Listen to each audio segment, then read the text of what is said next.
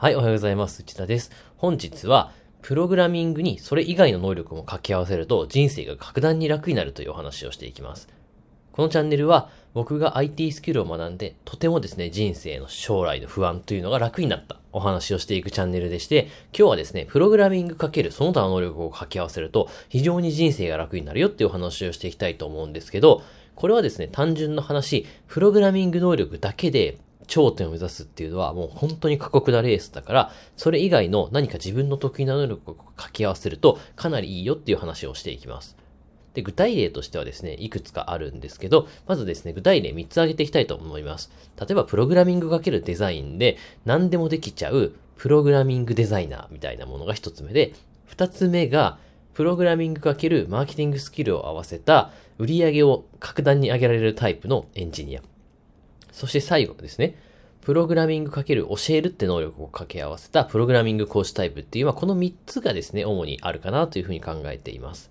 まあ、その他にもいろいろあると思うんですけど、とにかくですね、複数の能力を掛け合わせることによって、かなり希少価値の人間、高い人間になることができるんですね。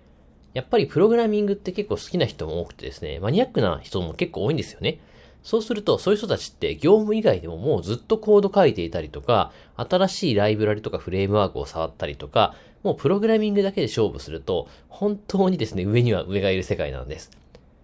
ただ、それにですね、例えばデザインとかマーケティングって、全然そのプログラミングの論理的思考能力とは別の能力じゃないですか。そういうのを兼ね備えた人っていうのは、めちゃくちゃ少ないんですよ。そうするとですね、例えば、まあ、プログラミングできる人が10人に 1, 1人いたとします。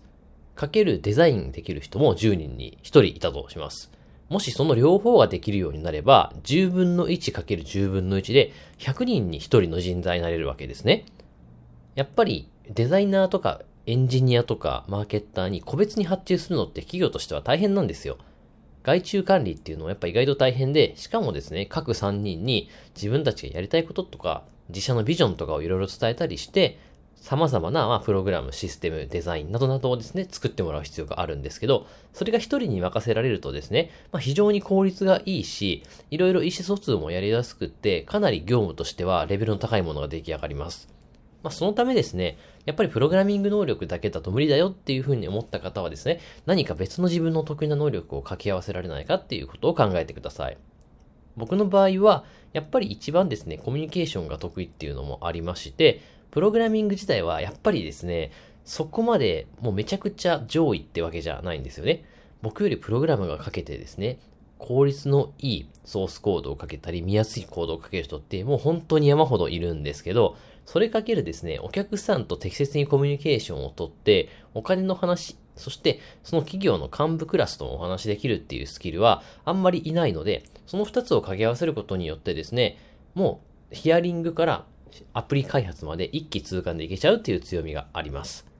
まあ、こういったように何か自分の得意技を掛け合わせると、非常にですね、引っ張りだこの仕事が安定する、人生が楽になる、将来の不安が減るっていうような状態を作れると思いますので、ぜひともですね、何か今持っている自分のスキルとプログラミングを掛け合わせられないかっていうのを考えていただければ良いかなと思います。これからもですね、こういった将来の不安が減る話をしていきたいと思いますので、よかったらですね、フォローしてください。それでは今日も一日頑張っていきましょう。